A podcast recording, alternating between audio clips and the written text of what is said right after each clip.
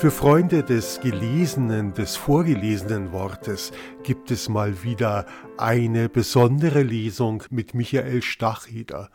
Er liest am 14. Oktober aus Öden von Horvaths 36 Stunden.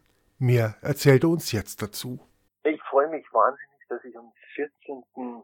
Oktober in Eibling zum ersten Mal aus einem Roman lesen darf von Öden von Horvath, einem Dramatiker, einen Autor, der mich seit langer Zeit begleitet und wieder sehr intensiv ähm, in den letzten Monaten, seit einem guten Jahr, bin jetzt mit Öden von Horvath tatsächlich mit einem Stück von ihm oder besser gesagt einer Romanadaption äh, ans Theater zurückgekehrt, ans Schauspiel und habe in Annaberg Buchholz ein Kind unserer Zeit inszeniert. Und jetzt geht die Beschäftigung weiter mit Öden von Horvath, mit seinem Werk und gerade seine zeitlosen Dramen wie Geschichten aus dem Wienerwald, Glaube, Liebe, Hoffnung oder Kasimir und Caroline, da lässt er ja uns bis heute in die Abgründe der menschlichen Emotionen blicken.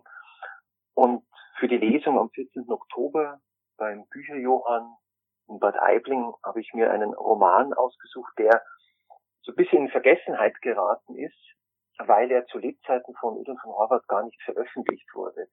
Die 36 Stunden sind dann später, er hat dann diesen Stoff, den er da verarbeitet hat, ähm, später in einem größeren Romanprojekt äh, im ewigen Spießer mit aufgenommen, umgearbeitet, eingearbeitet. Aber am 14. Oktober hat man sozusagen die Gelegenheit, die, die Urfassung der Geschichte der Agnes Pollinger, die dann übrigens im ewigen Spießer dann Anna Pollinger heißen wird, ja ganz nahe zu kommen. Und mich freut sehr, so Auszüge aus diesem Roman vorzustellen. Und in dieser Geschichte lässt Öden von Harvard einmal mehr die Menschen in der Weltwirtschaftskrise, die da 28, 29 mit dem Börsenkrach dann in New York im Oktober 29 seinen Höhepunkt äh, erreichen wird, lässt er da die Protagonisten oder seine, seine Figuren, die ja immer wieder auch in diesen Stücken bei ihm auch auftauchen, durch München wandeln.